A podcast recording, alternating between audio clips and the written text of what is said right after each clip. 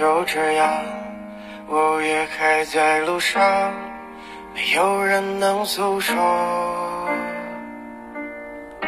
也许我只能沉默，眼泪湿润眼眶，可又不堪懦弱，低了头，期待白昼，接受所有的嘲讽。向着风，拥抱彩虹，勇敢的笑。今天又是星期二，咱们每个周二啊，这么多年，确实好多年了，呃，风雨无阻。上一次已经超过了三百期了。我们的一言既出节目啊，这个音频节目在蜻蜓的这平台上。呃，已经坚持了挺多挺多时间了啊，三百期已经过了。今天又是星期二，今天呢的确忙了一天。这忙了一天是从昨天的半夜开始，因为为什么呢？呃，这个咱们一言既出老一言既出这节目比较轻松啊。当然了，从最近的两周开始呢，我们这个节目呢每次在录制的时候呢，同时会在抖音做一个直播。嗯，因为很多朋友还是特别喜欢直播这种方式。他可以看到这个我啊，可以看到我。虽然我也没什么好看的，我又不是这个，我又没有什么事业线，又没有这个，咱们说那个，因为抖音上很多小姐姐嘛啊。但是呢，咱们很多朋友可能觉得这样的交流更真实，除了声音，还有这个人的状态啊。所以这两期开始咱们都有直播，但直播的人数毕竟少嘛。你看我们现在直播现在多少人？现在直播是四百三十八。据说在抖音上已经算不错的了啊，但是呢，我们一言既出，每期节目有有十几万人可以听到，声音小吗？哎，应应该不会小的吧？今天我们有这个挺好的话筒，今天声音应该不太会小的。今天咱们节目呢，肯定稍微要聊一下昨天的比赛啊，会聊一下。我听下声音怎么样？让我听下声音怎么样啊？声音怎么样？声音挺好的，声音好像还可以吧，声音还可以啊，声音不错。嗯，好的，我们这个一言既出节目呢，就是咱们同时会在抖音上做一个直播，看到了，呃，可正好碰到的吧，因为这个时间不一定嘛，星期二反正任何时候都有可能随机掉落一场直播啊。先跟大家汇报一下这两天干啥了？这两天呢，这就是。前天开始陪着这个咱们正好李伟峰啊，他这两天到上海拍一个拍一个是拍一个拍一个片子，嗯，然后呢，今昨天呢，今天两天，他和范志毅的都都是在一起搭档拍这个片子，正好昨天今天都在一起啊，昨晚上聊的挺晚的，昨天晚上在这个呃陪他吃了饭，然后去酒店又聊了一会儿。聊的时候呢，就在我们俩啊，你知道吗？昨天这个情情景呢，我今天早上在直播里跟很多朋友讲了。我们在这个，呃，这个外滩靠近这个南边的地方呢，吃了饭，然后，呃，就是在散步，在外滩的人流中，我开个手机，然后看这个那场球的直播，就觉得啊，就就看零比零，零比零，好了，都来到了酒店了，坐下来喝喝咖啡了，然后一看变成零比一了啊，的确是。我不知道是不是昨天晚上我直播是不是说的第一句话是，很多朋友今天我看在群里说你当时说的第一句话是，这场球决定未来一个半月的心情，就是就这场球啊，咱们别小看昨天晚上这场中超的第五轮比赛，呃，这个比赛呢，它决定了所有球队接下来一个半月的心情，是吧？如果这场球你你考好，就像考试一样，如果你考好了，不管你踢的多么难看，拿了三分，拿到了。那么接下去一个半月呢，大家可以就是享受一下生活，然后心里面稍微放松一下，然后可以有更加有信心的去面对下一阶段比赛。但是这一场球，如果是你打不好了，可能接下去一个半月就是各种的忐忑，各种的这种，咱们说这种呃，就是心里这种矛盾和斗争。哪怕休假，有时候你都不一定能能完全的呃完全放松，是不是？我觉得休假的前提是他。他一定要在很放松的心情下去休假。你比如有人告诉你，下礼拜三咱们期末考试，你能不能星期一、星期二休个假？你你这种时候你去休假，你你能休休得了假吗？你再怎么假装我我是礼拜三我回来什么事情都没有，那那毕竟你也知道这这不是这不可能的嘛。所以这场球决定了那个这球队啊教练组，包括俱乐部，包括很多球迷接下去一个半月心情就是忐忑嘛，确实，而且呢。呃，我是感觉这个好像啊，咱们说这个昨天比赛呢，的确出来的问题呢，他，他，我我我们经常说一件啊，就说就像如果说一个球队的话，他有那么一两个小地方，哎，让人觉得啊，你可以，哎，你可以就说去做个完善啊，这个就是把两个把两个细节做好了，这球队就能更好的话，那是一种情况。还有一种情况就是什么呢？就是发现有些地方问题还还不少。昨天晚上我的脑子是比较乱的，你知道吧？你说我们有有些比赛，之前有些比赛呢，你可以找到一些问题。你比如有有有的比赛可能就是进攻出了问题，防守还做得不错，就是进攻，哎，发现好像没有奏效。那你你就想这个问题。有的比赛呢，哎，出现在人盯人的问题上，是不是？人盯人问题上，哎，这那么可以讨论这个。昨天昨天的比赛啊，确实这个问题是也比较多的，所以昨天晚上确实也聊了聊了挺久的啊，嗯。第一次，很多朋友第一次在通过看一言既出的直播嘛，我就在给你直播。我这个就是说，你你因为你平时吃呃，就是你平时吃到的一言既出这只鸡呢，它都是什么呢？它都是端了盘子上来的。今天就是什么呢？就是让你从头到尾啊，今天直播的朋友从头到尾看到了这只鸡怎么样被拔了毛、退了毛，放到锅里，然后开始怎么样的把它把它蒸好，然后现在怎么样的配好调调料，然后把它送到了桌子上。就我跟大家说这个啊，说到这个白斩鸡呢，我给你们讲个故事，挺有意思，就是什么呢？我这个上学的时候呢，我也是，呃，当时暑假有个暑假没回去，我也觉得挺无聊的，呃，暑假我也不出去玩了，我就我就想那个想自己锻炼一下，我跟另外一个朋友，我们俩就想体验一下这个生活，我们俩找了一个就是那个鸡鸡粥店，啊，就想去体验一下生活，然后呢，我们去那个去打工，是吧？去然后去那个就各种体验。然后怎么样？然后那个包括黄鱼车，你我我跟你们说啊，黄鱼车不好骑的。很多人觉得好像三轮车好像感觉这个三个轮子挺稳当的。我跟你说，你骑过就知道了。这个黄鱼车呢，三轮车其实不好骑的，它它要有一定技巧的，它要学一段时间的，你知道吧？而且我我给我给我给大家说，你要不去这种店里面，呃，真正去去卧底，你不知道的。就是上海以前很多这种白斩鸡的店，什么镇鼎鸡了、三黄鸡了。它其实真正的这个鸡本身，它没有特别的这个的差别。它有一件事情，老板一定是悄悄的关在屋里面一个人干的，就是什么呢？他他这个蘸鸡的这个调料，就是白斩鸡那个酱的蘸那个酱油那个调料，这个他一定要关在门里悄悄的去去配的。这个是他们很多的店里面的，这是有有秘方的啊。所以呢，那个咱们也是是嗯。有这么一个，有这么一个，有这么一个情况啊，所以跟大家也是特这说一下。今天也是跟那个，今天下午也是跟范志毅什么他们拍片子的时候，有时候也聊一聊。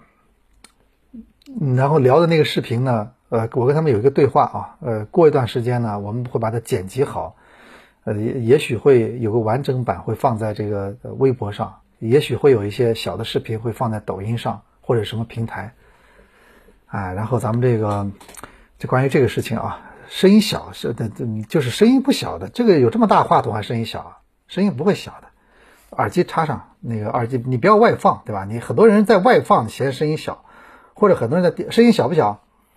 这个这个话那个跟跟大家打个招呼啊，这个声音，这个我这段话，呃，这这不是给这个一言既出的那个，就是咱们说这个，呃，是音频节目的听众听的，是给这个我们直播的朋友听的。声音不小吧？哎，声音不小。声音不小嘛，不小，对吧？不小，嗯，确实，嗯，不小可以了，声音好的很，对吧？是，所以，哎，我们这期聊聊什么呢？聊聊这个，我想这期聊聊足球啊，因为昨天晚上好像没没没那个特别特别说的特别清楚，所以今天还想再聊聊。就是这其实呢聊呢，这个确实也觉得比较难聊，因为今天早上呢，我今天早发了个微博，我不是我不是你们同意我的观点嘛？就是我我提了一个观点。就是我在想啊，就现在这球队看上去问题挺多，包括是上海申花队的问题，你包括金信玉的问题，包括金信玉他他的状态问题，还有这个呃是就是就是球员的伤病问题，你你说现在有多少问题？我现在给你数啊，金信玉的主力的外援中锋的状态问题，还有这个我们说这个就是球员最近就是连续的出现了伤病问题，还有什么呢？就是说这个防守的人盯人还是区域的问题，还有进攻到底是打控制球，打这个小快灵，还是打这个两边起球长传冲吊的问题，是不是？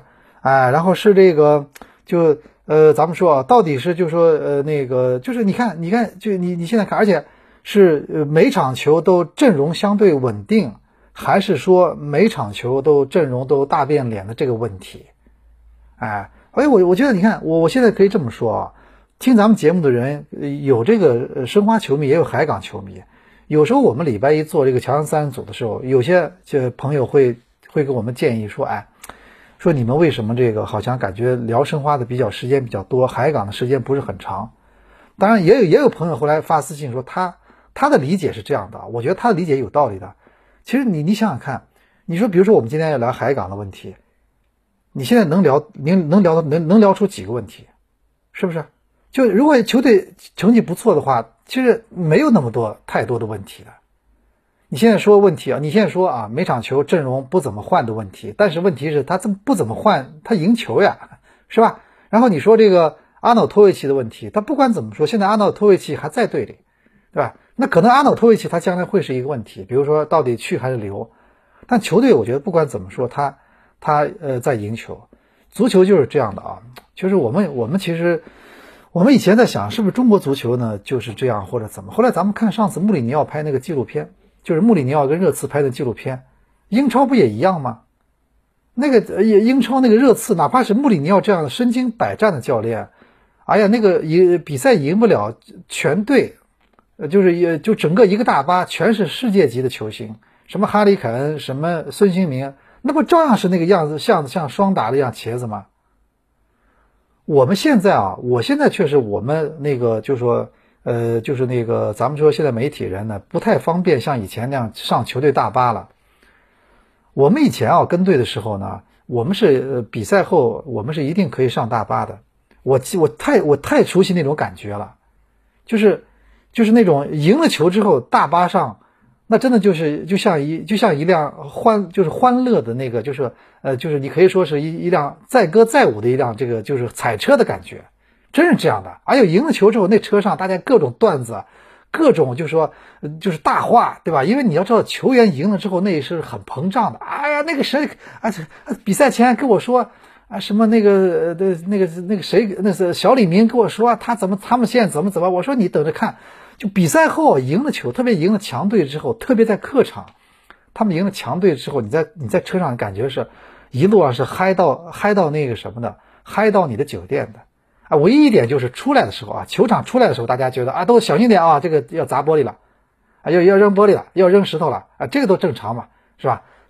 但是我经历过很多次，也是输了之后，那大巴上，哎呦，那简直是，那就是就希望赶紧到酒店，就是赶快到酒店，赶快，呃，可到了，然后上去睡觉，然后洗澡啊，那个什么，就然后那个就就就坐车上就感觉就大巴上一个一点声音没有。就像我们形容词的那样说，什么说？以前有有个形容词，我不太相信，说一根针掉到地上都能听见。你有时候输了球之后，你在大巴上，你就这感觉啊，这就是偶尔有有一两人说句话，就是悄很悄声的，很悄悄的。哎呦，今早上的这车子开的嘎美了啊，就是会说这种话。哎呦，就刚就没有人在很讨论什么事情，全部都是懵的那种感觉。所以我觉得足球比赛呢。哎，我我经常，我现在跟我身边朋友说啊，我我不止一次跟我身边的朋友说，我说你们真的，你们如果发现你们的孩子或者你们的配偶，他这个有时候这个人呢，就是不是很性格不是很阳光的话，你赶紧让他去喜欢体育，你让他去喜欢体育去。我觉得喜欢体育的人呢，他就是你比如赢了球，他可以释放出来，输了球他也可以这样，但是他总来说他的心理承受能力很强，你说是吧？我我跟大家这么说啊，我认为喜欢体育的一个最我我不知道你们是怎么样的，我我一直跟我包括我身边的人，我那个包括小朋友，我也跟他讲，我说喜欢体育最大好处什么呢？它可以让你让它可以让你明白一件道理，对吧？就是让你明白什么呢？就是你你付出一个礼拜，你什么都没得到，这是这这是经常发生的事情。就刚才呃有个朋有个朋友在那个抖音里面说了一句话，说哎，咱们讲咱们讲点足球行不行？你觉得这不是足球吗？就是我们上礼拜啊，我我给我给你们分享一个事情是什么呢？就是说上个礼拜呢，我礼拜四直播那天，后天又要又要连麦了，我估计后天肯定也要连球迷了。估计有些球迷呢也会表现出不同的状态。上礼拜四连连麦的时候呢，在最后十二点多的时候，半夜十二点的时候，连进来了一个在昆明的申花球迷。他那天呢，就是真的很平静的用他自己的语言，把很多人当时那天晚上给治愈了，是吧？就说我觉得，我我我我我我我的观点就是这样的，就面对这个结果，你肯定要有反应。但是什么呢？就足球比赛确实是这样嘛？那你你结果出来之后，那么你你这个你做出什么反应？最终，它会形成什么样的一个一种情绪？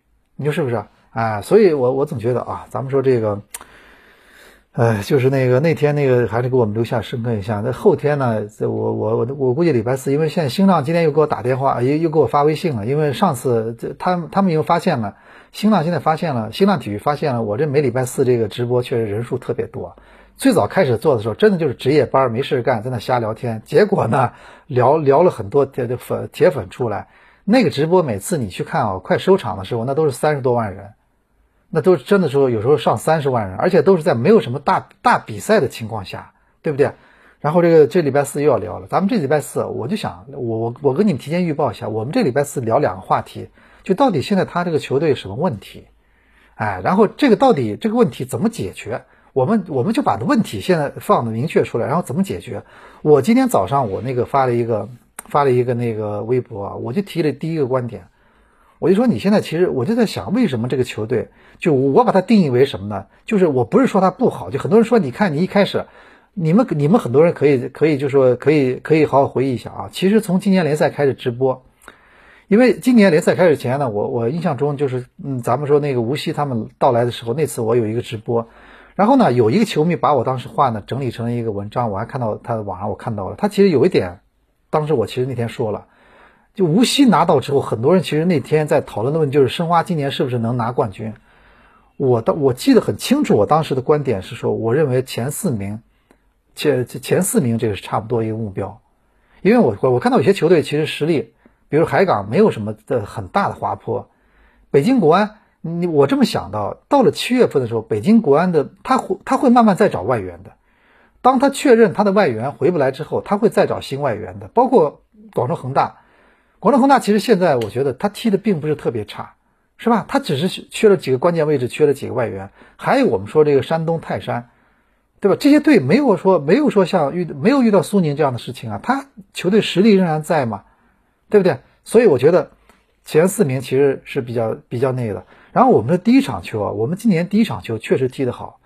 你现在你现在回过头看看，今年的第一场对北京的国安的比赛，就确实是前五轮里面踢得最好的，就从各方面来说。所以那样的一场的比赛踢完之后，我觉得很多人，我尤其外面的很多媒呃媒体或者什么的，可能一下就对申花队就刮目相看了，觉得你看啊，你都没有把所有的主力牌都打上来，你都可以把北京国安踢出这样的一个结果和场面。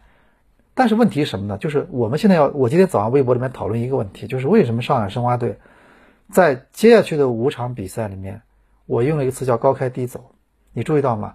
但是我仔细想了一下啊，你们各位去好好想一想，是不是有这么个情况？其实这样的事情，其实从去年到今年已经，呃，已经都已经都那个都发生过了。去年联赛刚开始第一轮呢，呃，咱们说七月份开始的嘛，去年联赛第一轮对的对这个广州恒大。因为呃，曾诚不能上，冯潇霆不能上，然后那场球加上又是对恒大，然后那场球确实输了。但是那场球之后连着几场其实踢得不错，呃，好像是战胜了江苏苏宁，好像战胜了那个呃，连赢了几场球。然后呢，后来呃，到大概第四场的时候，什么时候的？第五场的时候，然后开始面对深圳，然后后来面对这个富力的时候没打好，输了。紧接着好像八九轮就没赢球。就跟今年的情况一样，就是也是有点像。当然，那第一场啊，咱们说恒大，但是后面其实开头是不错的。为什么越往下越往越往后来不行呢？然后这是这是咱们说的那个，呃，就是那个去年的这个联赛啊。然后你你你你仔细看，去年的亚冠其实我觉得也有点像。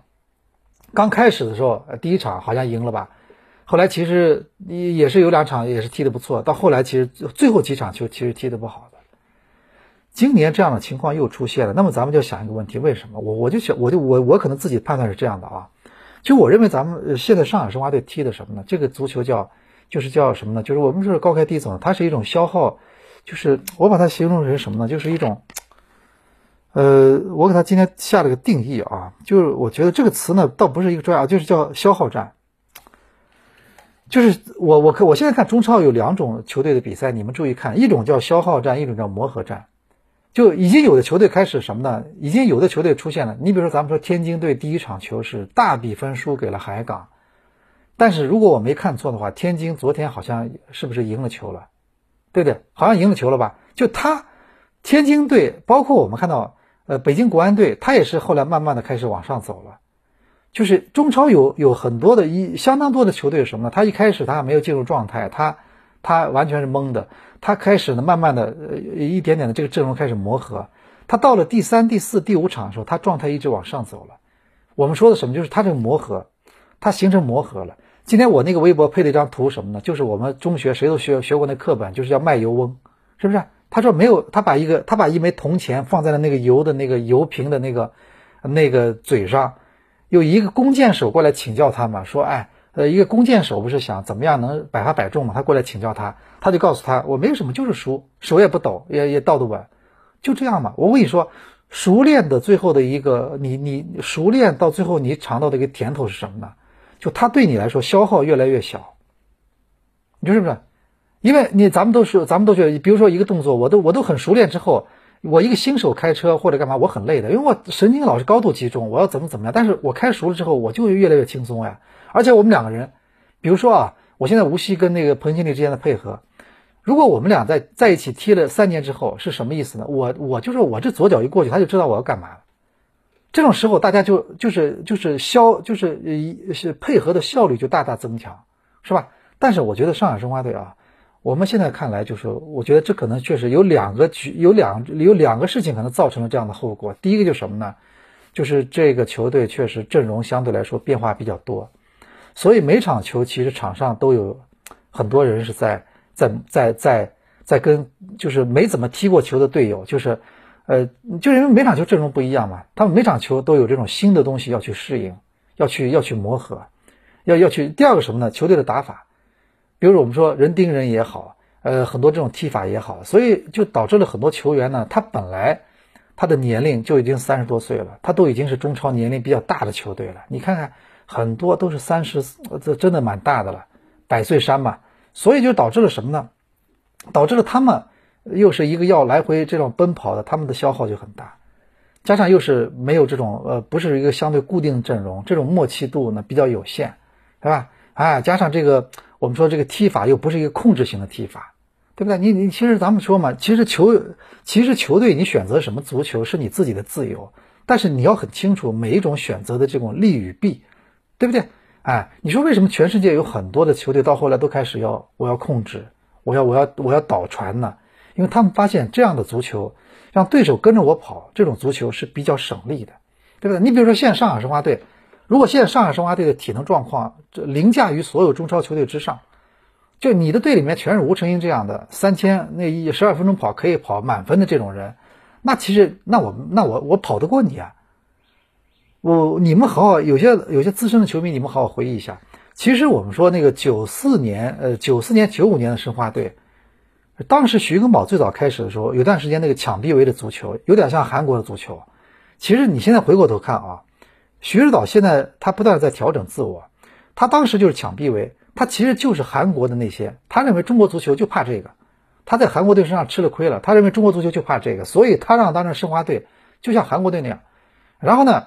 现在根宝慢慢的开始什么？他觉得啊，还是要足球也是要走脚下，所以他就是抢臂围加接传转，是不是？你说你说咱们现在想想看，九五年申花队踢的什么足球？就是在那冲啊，就是在那跑啊。因为为什么呢？我们的很多老队员在根宝接队之后集体离队，啊，那一大批你记得很清楚啊，包括那个离就是那一大批什么郑燕了、唐全顺了，还有那个距离景啊那一大批。他们集体离队，所以队里面全是呃二队上来的一帮就是一他他们就是年轻，对吧？加上范志毅体能也特别好，然后这个队啊，加上来的外援，你们要记住啊，那个时候上海申花队来的外援是俄罗斯的外援，别的没什么，就一个字能跑。所有这个队就是就是我就能跑，我就能冲。我可以这么跟你们说，我都当时准准备会的时候，我都记得什么呢？就是，呃，九五年、九六年有一场球，上海申花队客场对北京国安的时候，那徐指导在准备会里面跟球员说什么呢？说今天的比赛，我就让你们去踢踢你们的、你们的这个，呃呃，你们的这个接触，就是咱们说这个控制球，因为当时申花很多球员也开始不愿意接受这种战术了，觉得哎呦这个感觉很累，跑得很累，到处跑跟跟疯疯子一样到处拼抢。他们也觉得挺累了，他们想，他们想变化，是吧？所以第二年老外教练来了嘛，开始变化了嘛，是不是？当时徐徐指导的准备会就跟就跟他们说，说你们不是今天想玩技术吗？他说我让你们玩，然后你们看看北京国安队怎么跟你们玩这个东西，因为那个时候的北京国安队小快灵，那个绝对小配合控制球打的，当时没有技术统计啊，如果有的话，肯定也是相当不错的，哎。所以我们就说嘛，但是那会儿申花队为什么呃那年可以拿冠军，成绩好呢？因为他首先来说，他这个他这个强度能能上去，他他可以九十分钟可以执行到底，对手还没有缓过来，都已经被我冲垮了，你说是不是？哎，所以我就觉得现在你看正好是什么呢？我觉得我只能理解为什么呢？就现在咱们说崔康熙这个战术，正好遇到了一遇到了一支什么样的？遇到了一支这个年龄。偏大的一支上海申花队，你说是吧？所以第一场球为什么能出来呢？因为第一场球什么呢？咱们说啊，刚刚联赛刚开始，打北京国安，全队什么呢？就这种状态，还有这种电池都是满格的，满血加满格。然后面对北京国安，又是面对北京国安，第一场球很兴奋，那么多球迷，所以一下打的那种气势如虹的感觉出来了。然后呢，第二场之后，这个电池开始慢慢有点下来了。还然后还要这样去踢，然后又踢防守，然后好了打海港，好不容易弄个平。第三场开始，这个就是就这几个这些人哦，就慢慢的这个电池，包括他这个他这个待机，还有他这个血这个血血槽就开始下去了。所以为什么会出现这个情况？就咱们要去看这个，我我一直觉得啊，我们我们我我也我希望我们看很多问题是我们能稍微宏观一点，对吧？而而不要把简把它简化为什么呢？呃，很多朋友说简化为什么呢？简化为这个咱们这个。这个教练的问题，教练，我你你说这些问题是不是教练的问题？那肯定是教练的问题。但是怎么解决？这其实有有好有有几种方式。那我只能说，关于教练问题，大家都都明白。到最后最极端最极端的解决方式就是就是换教练。对，当然了，我觉得啊，这个是可能是，呃，有时候有时候这样换教练，有时候我我我这么跟你们理解的，我的一个理解啊，我我经常我我我是认为什么呢？换教练这件事情呢？它有时候可能不是一个解药，而是一个结果。你理解我的意思吗？就是它是什么呢？为什么说换教练是一个结果呢？就是它可能是所有东西的情况都已经对这个让人觉得这个球队现在确实很危险了，然后呃，让人感觉好像那个一时半会儿好像找不到解决的办法了。那作为最后的结果，那就是这个这个教练就要解决了，是不是？他可能并并不一定完全是个解药，对不对？他不是什么呢？不是说我现在啊，我现在觉得那个很多问题的就都挺好的，然后我现在通过这个方式想把这个问题解决。啊，当然了，我觉得可能有些朋友认为他可能也是一个也是一个解药，但是我们这么多年看下来，我觉得一个球队，哎呀，这个你你你好好回想起来，呃，一般一般啊，我说呃，咱们说历史上我们记忆中的上海申花队，但凡他开始换教练，起码这个赛季已经出现了挺大的问题了。你们回想一下，是不是？你说为什么一九赛季中间换了教练呢？那都开始保级了，是吧？呃，真真真切切的感受到了保级的压力，没有办法了，所以后来换教练了。还有我们说一七年也是同样的问题，对吧？各种矛盾，各各种球队赢不了球什么的，后来没办法了，是不是？嗯，所以我们觉得啊。就是我我，所以我我们我们之前有一次直播，上次直播我们在聊这个问题嘛，就是我为什么花了两天时间去了解一下在韩国带全北的时候的崔康熙嘛，我就觉得，我是觉得啊，你比如我不管老崔在中国能做多久，我如果是他的话，我如果是我如果以这样一个姿态，就是不管在哪一天，那么今年也好，明年也好，在未来的某一天离开中超的话，我觉得我是我是肚子里面是憋了，就是他是应该是不服的。为什么呢？就是如果他在韩国也是一个，就是中下游球队也带过或者怎么怎么的一个教练，那倒算了。他在韩国带的是一个两次亚冠冠军，然后那么多次的联赛冠军的一个主教练，然后到了中超，他这两年就没有没有让人看到过他。就是你要你要是你要现在告诉很多人啊，说这教练，说那个以前是带过两个亚冠冠军的教练，然后是那个什么是那个叫什么？咱们说韩国那么多联赛冠军的主教练，那你那你觉得你现在看有时候那个踢法，你能觉得包括联赛里面球队的名次，你能把这个把这个能画上等号吗？你比像里皮，里皮在那个意大利，人家带过欧冠冠军，带过世界杯冠军，到了到了亚洲，照样是那个呃中超的冠军，亚冠的冠军。他就他这东西，他就这个逻辑是有合理性的。他之前是怎么样，现在是怎么样，对不对？呃，证明了他确实是里皮，你说是不是？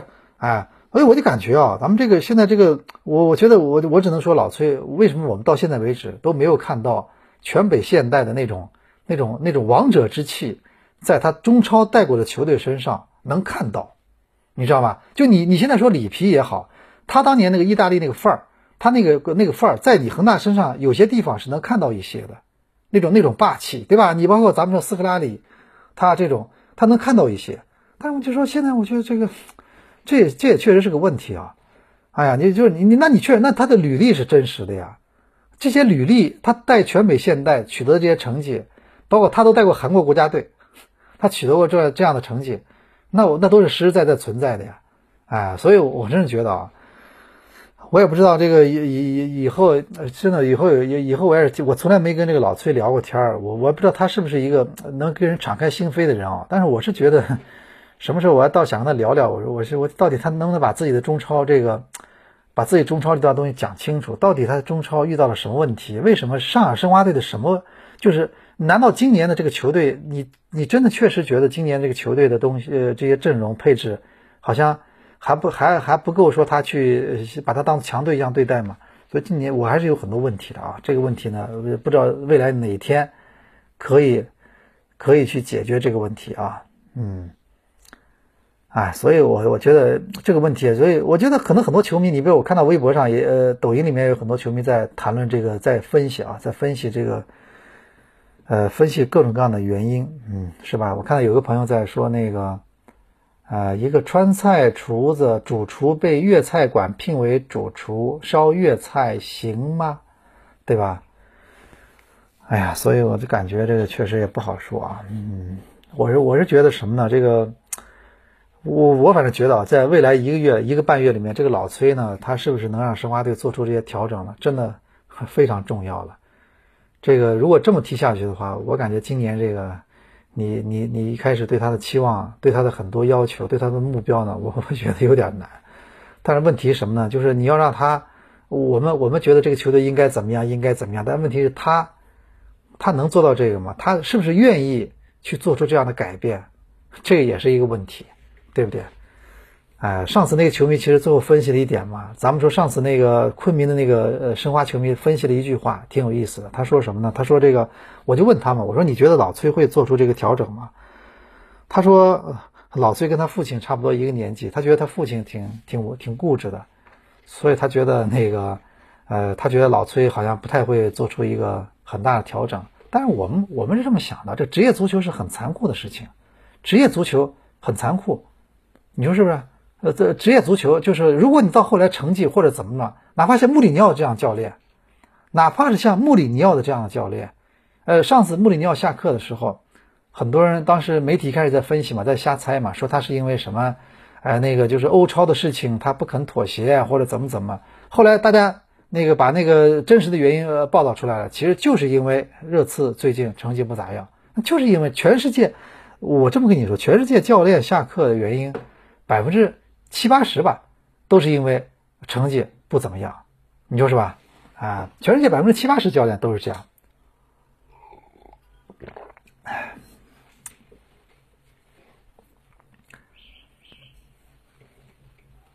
嗯，所以咱们这个啊，我们这个还是要在，就是我们要通过这个未来的一个半月要看一下，要看一下。我不知道这次是不是又，呃，这次是不是有机会去那个去。去那个去开一次座谈会啊！我其实觉得，哎，虽然很多人觉得这样也不一定好啊，就是是不是？我是感觉呢，这我倒有时候想个想跟老崔聊一聊，就是哪怕我这个观点不代表什么，对吧？我我是觉也哪怕他他其实肯定比我更专业，但是我们想的什么，就是可能我们给他一些思路，就是我认为啊，一个聪明的人的话，他可以倾听到旁边不同的声音，你知道吧？就是他这不同的声音，哎，因为我觉得可能会有时候想想，哦，确实这个问题是不是？呃，可能会有那么一种情况，是吧？哎，因为呃，我我是觉得，我不知道是不是有机会啊，到时候到时候到时候聊一聊啊。嗯，你看这个，咱们说这个啊，咱们说这个，哎，我觉得申花现在其实真的，今年呢，现在的确也是，那就看俱乐部怎么去去怎么去看这件事情嘛，还还是会给多长时间，对吧？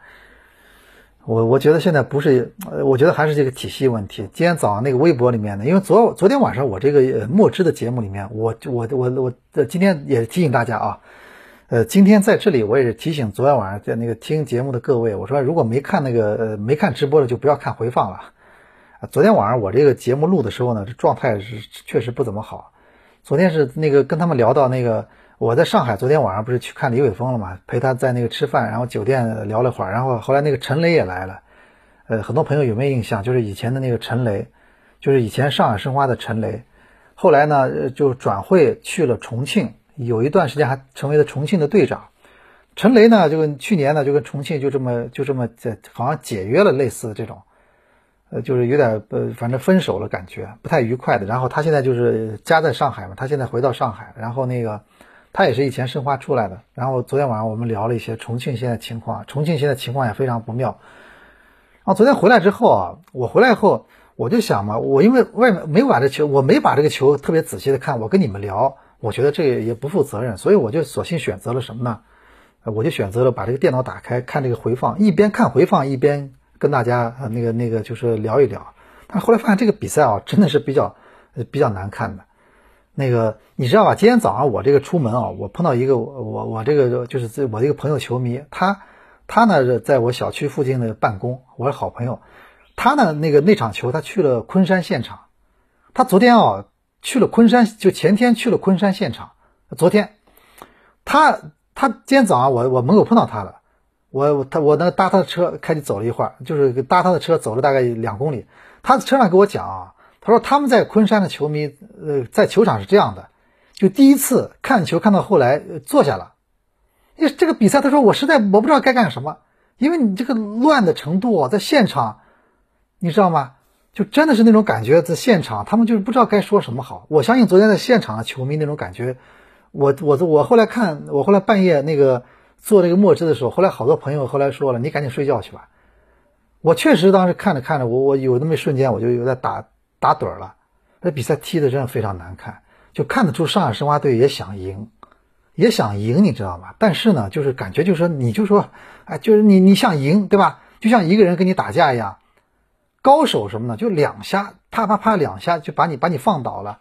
他就说觉得我想赢，但是我拿头不停的撞你，我拿这个身子撞你，我不停的跟你那个就是跟你就是跟你就是身体接触。就是我们在想一个问题啊，你注意看，今年今年申花队的受伤的情况是两种伤，就今年这个前五轮里面，上海申花队受的伤两种伤，一种什么呢？就是拉伤，很多队员说拉伤，阿德里安拉伤了，是吧？这场球没踢嘛。然后那个曹云定是内收肌啊，拉了是吧？呃，是说内收肌拉了。然后还还有你看啊，哎，那个有些队员拉伤了，是吧？还有就是一种伤，什么伤呢？就是咱们说这个硬伤，就是跟对方。硬碰硬的时候撞出来的，你看那个莫雷诺跟那对方身体接触，砰一下上去，对对方打那个的拳击是那个莫雷诺，这个估估计要申诉啊，但是申诉也改改变了比改变不了比分，对不对？那同样是这个，咱们说这个裁判是吧？广东的裁判，那个德比的时候是很多申花球迷比较满意吧？判的是给了申花队一个点球，判了对方一个一个一个红牌，是不是红牌？哎，然后你看啊，那你说这这就是换了这场球，是不是？然后你说这个这东西也是运气的一部分呀。他有时候他是他之前就帮你，他那场就你至少你觉得你这场比赛啊，你你是那个也没有什么吃亏。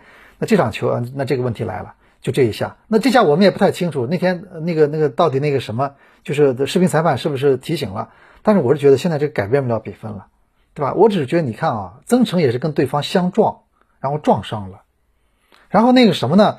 彭新立也是，呃，那个那个叫什么？那个和钱杰给传了个刀山球，彭新立想去拿，啪嗒一下骨折了，是吧？所以我在想啊，就是不是还有原因，就是申花队现在你你已经是一帮老队员了，你跟对方的身体接触应该是什么呢？就是还应该控制好。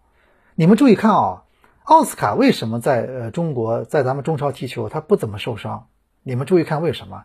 就是奥斯卡，你看啊。在中超踢了这么几年，前两年前两天刚刚踢满了一百场中超联赛，我们算了嘛，一百场中超联赛五十多个助攻，就两场球一个助攻，三十多个进球。那我们想的一点什么呢？为什么他联赛受伤不多呢？因为他你看啊，他不怎么跟对方身体接触，因为他拿了球立刻传出去了，他不他不怎么带球往前冲，对不对？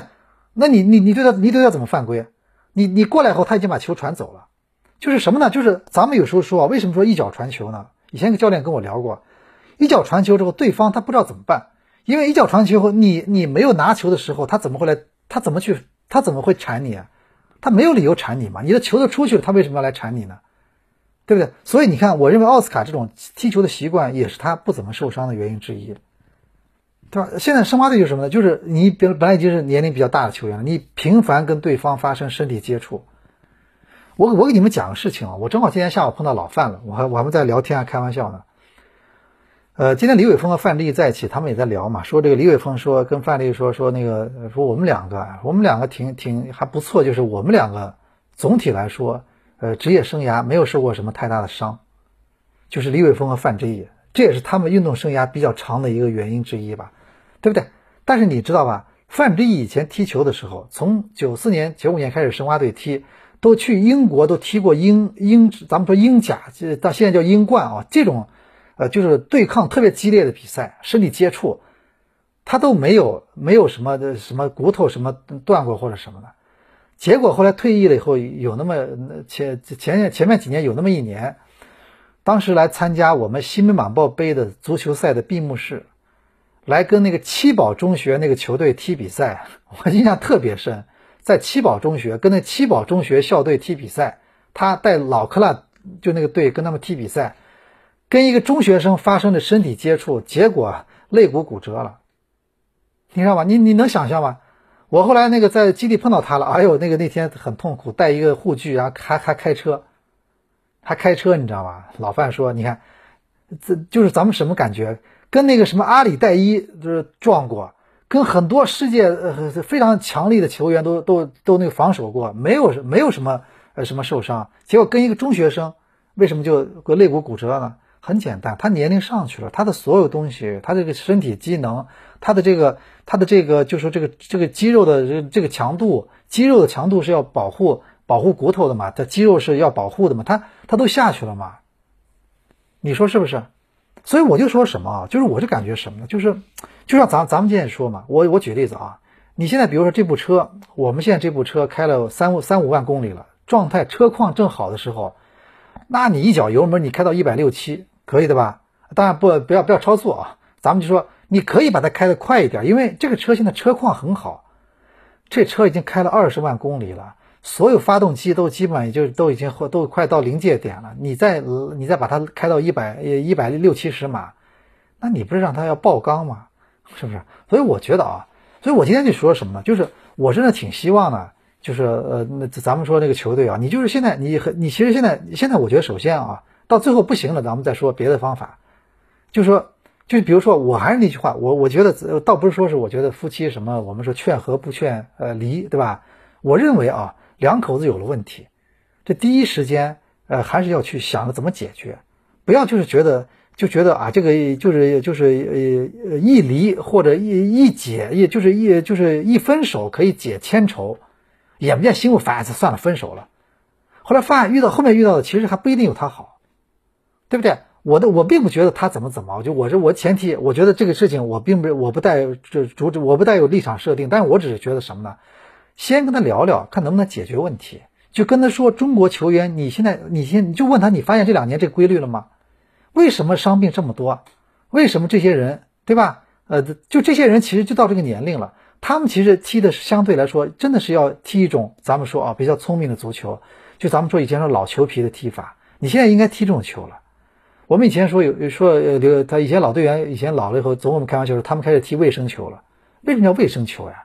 他不会像年轻的时候那样那个各种冲撞、各种碰撞吗？你说是不是？所以，所以我的观点就是什么呢？我就觉得现在，我认为这未来这一个半月里面，这是非常重要的一个调整窗口。现在中超所有球队里面，这几个球队里面最需要这个这个时间的窗口的，就是上海申花，是不是？因为你现在这个问题，你现在你现在这场球你都输了。你再如果啊，你这么多队员受伤了，你现在如果联赛不停的话，你接下去踢会怎么样？对不对？你现在给你一个喘，给你一个一个半月的喘那个喘息期啊，你就要脑脑脑子要想想了，我到底接下去我要怎么样？是不是？我是不是可以，呃，一呃更换一种节奏，更换一种我的一种方式，更加适应，更加要结合咱们这帮队员。你要知道，咱们中国啊，咱们中国。那那那个革命呢，能成功的一个非常重要的经验，就是我们，呃，坚持了自己的这个根据自己的特色，对不对？那个今年是建党一百周年，你现在回顾一下我们这个走过的这么路程，包括我们当年在这个呃反围剿的时候，苏当时苏联的军事顾问给我们的建议就是，你要呃堡垒，对吧？你要死守，你不能不能到处逃跑，你不能撤退，你不能说你你不要根据地了，你要到处走，不行的。所以，我们代价就是我们真的是当时就是付出了很大的代价。后来意识到了啊，保保留我的有生力量最重要的，所以我就开始游击战，是不是游击战？就是我就觉得是是各种什么时候，他确实有时候你要根据自己的情况，对吧？有一天你上海申花队，你的队员，你的体能状况，你的那个年轻队员上来了，对吧？你的年轻队员都上来了，好，你这个年龄结构比较合理了，你很多队员，你两边有了那种像韩国联赛那种能冲击的球员，好了，那我们可以试一下。我们可以去试验一下这种踢法，让这球队变得。现在问题是，现在我觉得啊，我总感觉现在这个中超，你看一下申花队球员年龄，他们现在你你再看他们他们比赛中那种表情，他们比赛中的表情，其实我觉得你说他们不拼吗？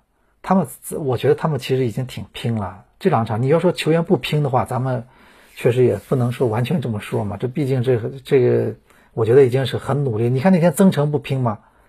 都这样了，你能你说九几个人能做到？肋骨断了还在场上还扑救，这多冒险呀！你这不是小事儿啊！今天碰到李伟峰还在给我讲一个往事，就是零四年亚洲杯的时候，零四年亚洲杯，李伟峰是中国队队长。决赛的时候我们对日本队，在决赛前一天前前一场比赛，李伟峰那个落地的时候肋骨也是断了，肋骨骨折，然后最后一场球啊。他那个居然脑子真的，咱们只说咱们的球员真的是有时候为了为了国家这个为了国家队，有时候真的很玩命的，想去上场比赛，就想打麻药，想把整个这个肋骨这片打了麻药上去。后来那个大夫跟他说说，你们让他你们这样打可以，但是我一定要我一定要要要你们要我是医生嘛，你们一定要签字，就签什么字呢？你们要写好。一旦他这个因为这个他打了麻药打了封闭，他导致了他在场上这个骨头，比如说你你你完全忘了自己肋骨断了嘛，你开始没开始做很多动作，导致了这个肋骨再次就是这骨这这骨折的部分，然后这个骨头歘一下刺到什么你的内脏，你你懂我意思吧？就夸一下被挤压或者刺到内脏，造成就那个更大的这种危险，那我不负责任的，医生要写这个免责的东西的。你们现在很多朋友都知道，医院现在这个免责，你到医院去，你家里面哪怕开个很小的手术，你签一堆单子啊，全是免责的事情，对吧？人家要签免责的，所以我就说，你看增城都肋骨都这样了，人家还去扑救，还那个队员，我觉得你不要说他们不不不拼或者什么呢，我觉得可以了。但问题什么呢？就是你如果你都拼成这样了，你累你你莫雷诺对吧？被人弄得脑震荡了，对吧？我所以我觉得啊，咱们这个这个未来这一个半月非常重要。啊，这确实对老崔来说呢，这也是他对他来说可能也是他的一个转折点，他要去想想下接下去怎么办了。我刚才跟你说了嘛，其实有时很多时候这个教练这个叫去或留，这有时候是个结果，明白我意思吗？有时候是一个结果。当这种当这种比分和成绩形成之后，他有时候可能自动就会产生一个结果。这足球比赛就是这样。那穆里尼奥，你有时候也是不得不接受这个结果，你说是不是？哎，我觉得今天咱们又又今天一言既出啊，你看不知不觉又聊了这么多上海申花足球啊，一言既出，哎呀，一每期基本上都是闲篇儿。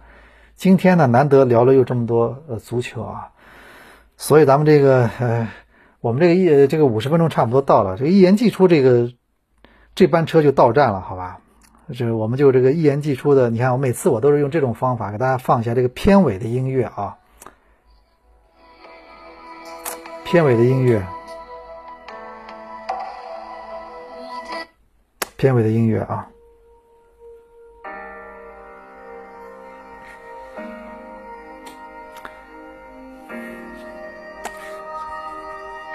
这首歌挺好听啊，你的答案，嗯，这是一九年足协杯上海申花队夺冠的 BGM，嗯。也许世界就这样，我也还在路上，没有人能诉说。也许我只能沉默。眼泪湿润眼眶，又不甘懦弱，低着头，期待白昼，接受所有的嘲讽，向着风，拥抱彩虹，勇敢的向前走。拼命的